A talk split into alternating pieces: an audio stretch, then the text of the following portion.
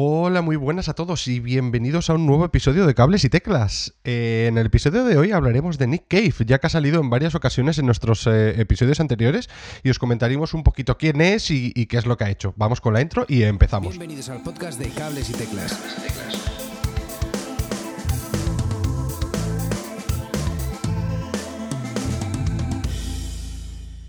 Hola y muchas gracias por estar ahí otra vez al otro lado del micrófono con nosotros.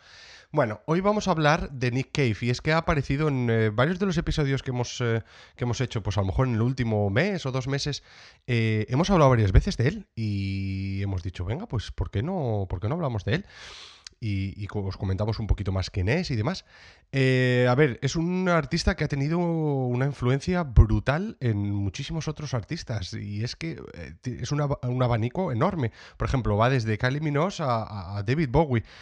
¿Y por qué ha tenido tanta influencia en, en, en tanta gente, no? Bueno, pues hoy vamos a hablar un poquito más de, todo esto. Por cierto, para los que no, no, conozcáis mucho a Nick Cave, os he hecho una pequeñita playlist que eh, tenéis el link en las notas del episodio y eh, así podéis descubrir un poquito más a, su música. Eh, he puesto los temas que a mí más me gustan, pero cuando, cuando se habla de Nick Cave, la gente es muy particular y, y bueno, varían mucho los gustos. Vamos a empezar por el principio. Eh, Nick Cave es un, eh, eh, es un australiano que nació en el 1957 y eh, actualmente juraría que sigue viviendo en Brighton. de hecho, te lo puedes encontrar por la calle. Da un pelín de miedo, pero es un, es un buen tío.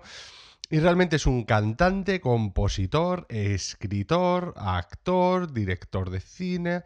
Bueno, pero principalmente es un auténtico genio de artista.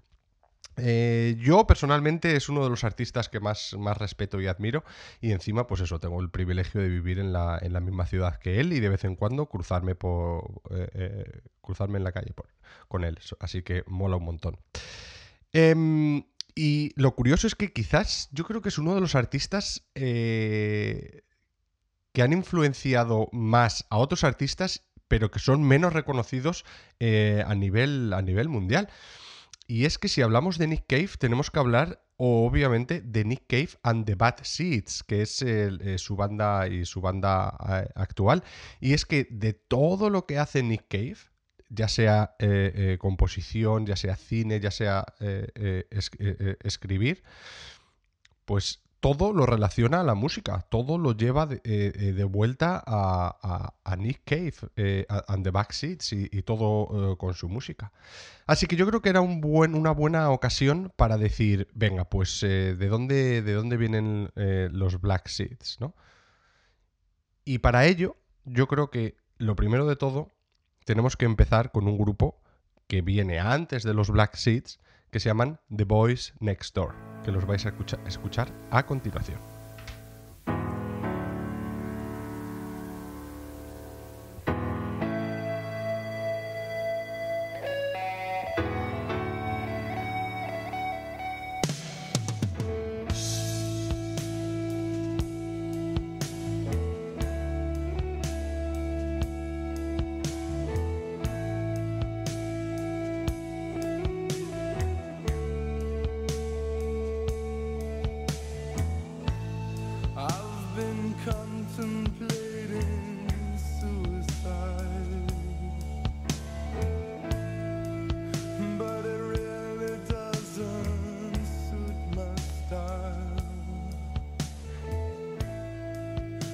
Yo creo que no podríamos empezar de una manera más perfecta a hablar de Nick Cave.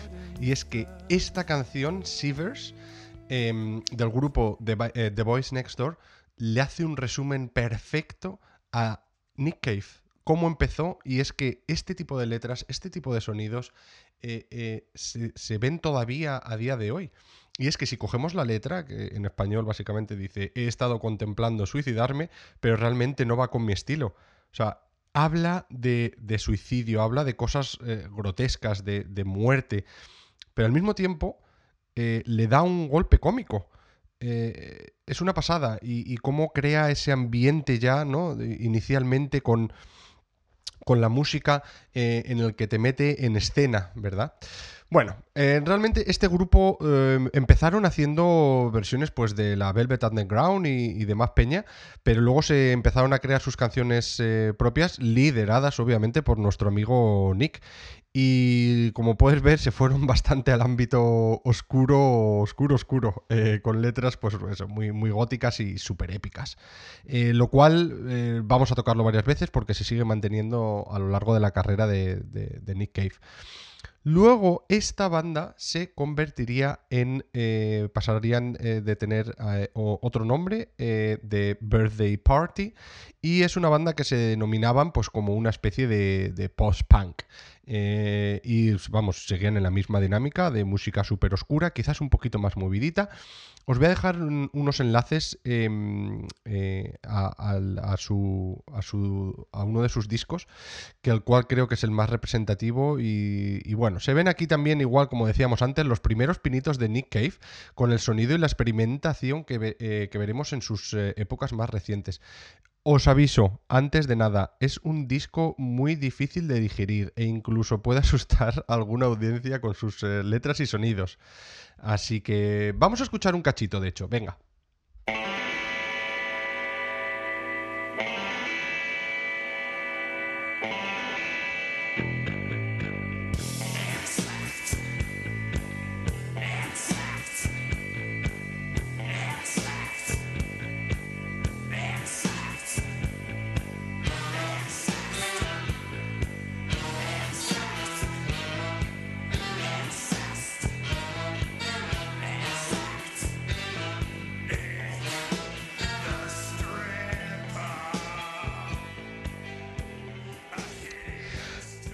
Bueno, pues eh, Nick the Stripper, eh, de hecho, esta creo que es del, de principios de los 80, pero como os decíamos antes, o sea, esto empezó a finales de los, eh, de los 70, eh, para, más que nada para poneros un poquito en, en situación.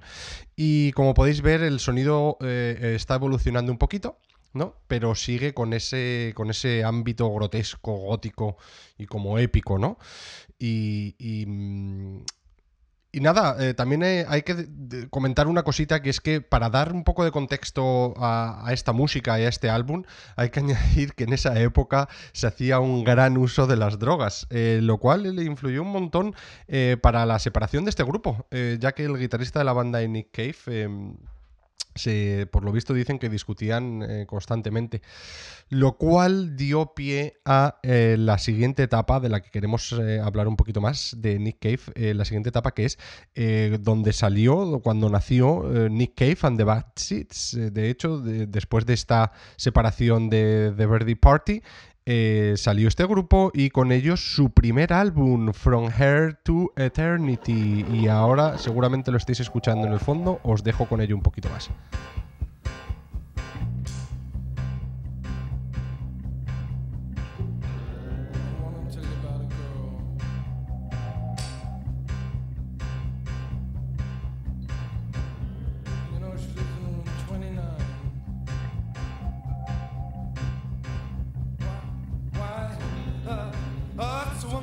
Top of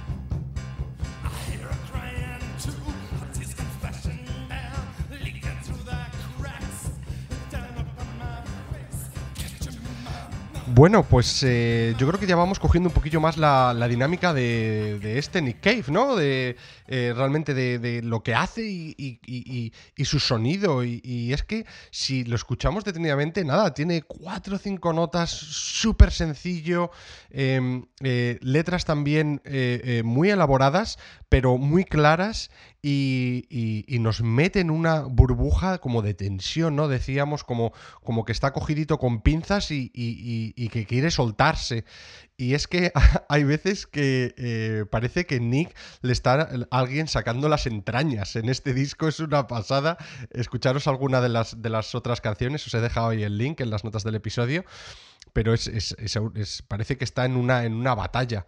Y bueno, seguimos con las mismas. eh, con las mismas líneas de bajo, muy oscuras, baterías eh, también como de, como de batalla, que dan eh, sonidos muy, muy épi- épicos y eh, siguen por la, por la misma esencia, ¿no? El, post-punk con toques de, a lo mejor de rock and roll, de blues, americana, gospel, pero bueno, sobre todo originales y súper salvajes.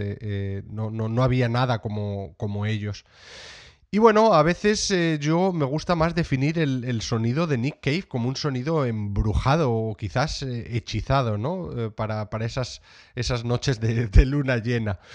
Y yo creo que es que esta es una de las mejores características de, Nick Cave y, and the Bad Seeds, que han sacado más de 15 discos. Es, una auténtica pasada la cantidad de material que han sacado. Y cada álbum es totalmente diferente. Y, cada álbum es, es un golpe enorme de, de sonido fresco y, innovación y creatividad. Es, todavía, eh, es más, eh, como os comentaba al principio del episodio, todavía no conozco a dos personas que les guste exactamente que su, álbum preferido sea el mismo eh, de Nick Cave. Eh, eh, así que bueno, realmente de- después de este, de From Her to Eternity álbum, los dos, tres siguientes álbumes no estuvieron mal, pero parece como si la banda todavía estuviese un poquito pues intentando encontrar su sonido y, su espacio en, el panorama musical. Yo creo que el siguiente álbum que deberíamos de nombrar es el donde empiezan ya a encontrar su sonido original, que se les nota más de, de- hasta día de hoy. Eh, sería en el Tender Prey. eh, y aquí os voy a dejar otro, otro trocito que yo creo que eh, a algunos os puede sonar.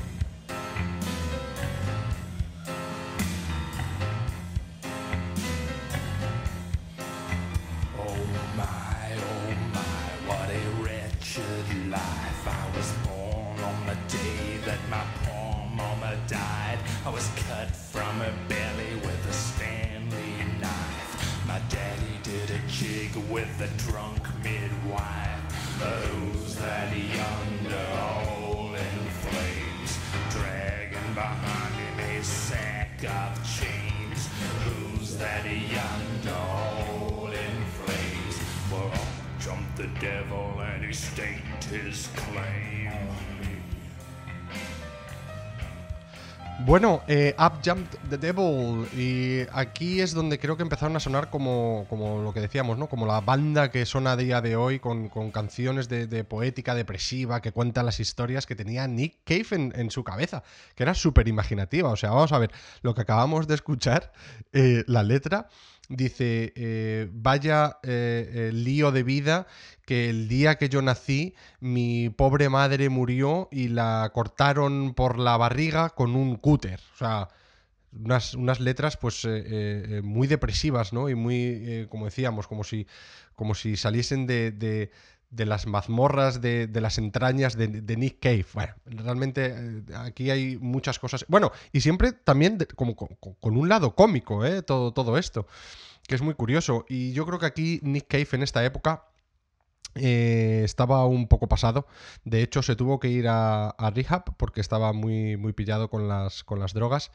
Y bueno, de aquí en adelante los siguientes discos que salieron fueron un- una pasada, eh, con un grado de creatividad eh, increíble. Os recomiendo que, hagáis un repaso porque no hay ninguno que desperdiciar.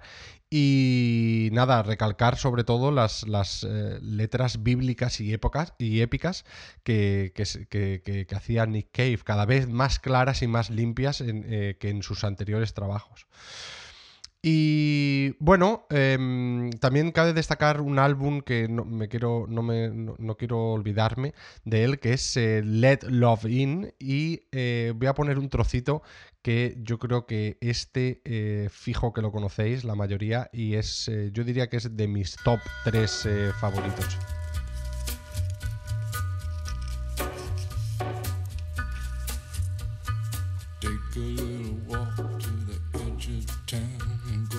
across the track where the viaduct looms like a bird of doom as it ships and cracks. Where secrets lie in the border fires and the humming wires. Yeah, man, you know you're never coming back. Across the square, across the bridge, past the mills, past the stacks. Oh, On a gathering storm comes a tall, handsome man in a dusty black coat with a red right hand.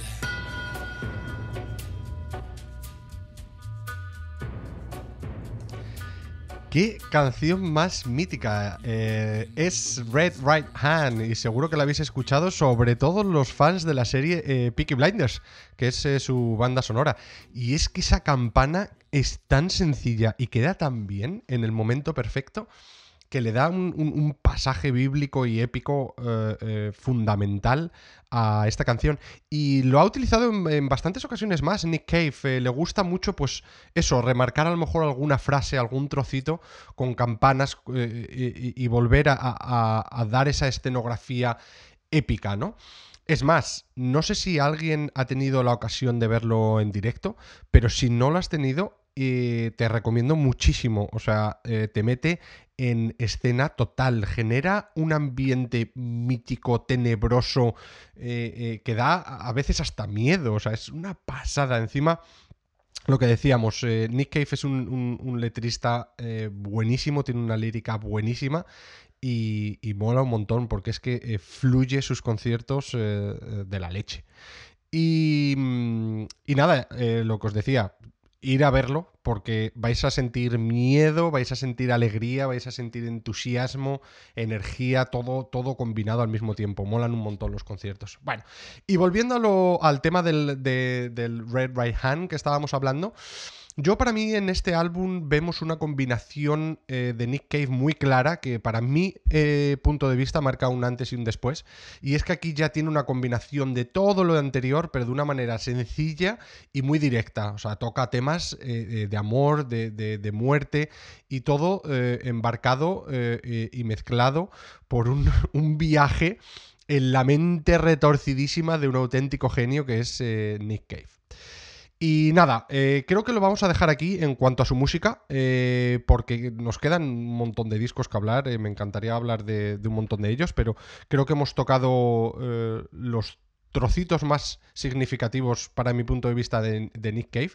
Eh, obviamente, echarle un ojo a su discografía, tiene un montón de ellos que molan un montón.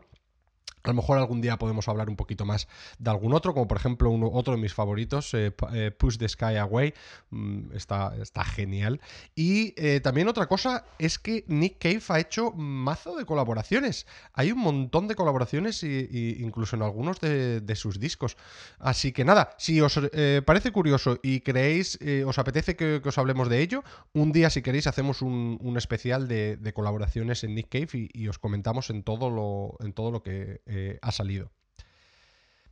Vale, y vamos a hablar un pelín de cine. Eh, y es que, como decíamos al principio, Nick Cave también está metido en el cine. Y ha colaborado y ha salido en un montón de, películas. Y es que hay, hay veces que realmente es más fácil decir en qué no está metido este hombre eh, eh, en vez de en qué sí. Pero bueno, su vida eh, está llena de hechos que le han marcado em, eh, muy fuertemente, sobre todo en las obras eh, eh, y en el arte que, ha creado este hombre. De hecho, una de las que yo creo que más le ha marcado fue em, la película eh, de One, One More Time with Feeling, que el hecho que pasó es que básicamente su hijo eh, eh, se mató, eh, se cayó por unos, unos acantilados y su hijo de, de 15 años. Y bueno, eso le llevó a grabar esta película, que es una auténtica, magnífica obra de arte de, de- donde Nick explora las, las dificultades del proceso creativo durante esa etapa de su vida, que de hecho aquí en Brighton se habló mucho porque, eh, como comentaba al principio, el, artista vive aquí y es un artista que eh, eh, pues habla muy eh, abiertamente en sus letras de sentimientos y de, eh, eh, y pues eso, de, cosas a lo mejor muy extremas, grotescas y demás. Y no sabíamos, eh, teníamos mucha curiosidad por saber qué, qué- es lo que iba a pasar o cómo, cómo lo estaba él pasando también durante toda esta época, ¿no? Y así salió. Mm, también en esta película mola un montón porque se ve mucho la relación creativa que tiene con su compañero de banda, el Warren Ellis, que últimamente la verdad es que yo en los últimos años, vaya donde vaya Nick Cave, también le he visto a Warren Ellis, que es un auténtico genio musical. Y juntos hacen una, una pareja eh, eh, buenísima, buenísima. Y nada, también comentar eh, que hay otra película que mola un montón, que es eh, 20,000 Days on Earth y averigua de lo que va. Pues sí, de, de Nick Cave y de, los, eh, de su aniversario de los 20.000 días en, en la Tierra. Y bueno, es una, una película que habla de, de- las horas eh, anteriores em, eh, de grabar el, el disco de, de Push de, de Sky Away. Así que nada, os recomiendo un montón que veáis cualquiera de ellas y si os apetece, un día, si queréis, podemos hacer un especial Nick Cave eh, de película porque la verdad es que hay un montón de mojo en muchas cosas. Ha hecho, igual que con la música, ha hecho mucha experimentación y ha intentado muchas cosas muy raras que, pues, que salen de, la mente eh, retorcida de este, de este genio. Así que nada, em, solo me queda decir también otro, otro toque eh, más, que es que Nick tiene eh, un montón de vistas muy peculiares eh, sobre eh, arte, religión y música y ha dado la vuelta al mundo eh, hablando sobre muchísimas de estas cosas. Ha escrito un montón, escribió un montón en, en- su blog. Em, y, nada, os dejaré unos cuantos enlaces a, todo esto. Me dejo unas cuantas cosas en el tintero, la verdad, de Nick Cave, pero es que da para varios episodios. Así que si os ha, gustado, eh, nada, déjame un comentario y, dime qué, te gustaría saber más o, si quieres que, indaguemos un poquito más en, alguno de los otros temas. Y nada más, hasta aquí el episodio de hoy. Muchísimas gracias por estar con nosotros y nos vemos en el, en el, en el siguiente. Un abrazo, adiós. Hasta aquí el programa de hoy. Si te has quedado con ganas de más, suscríbete en las plataformas de podcast habituales. Y puedes seguirme en Twitter en arroba cables y teclas.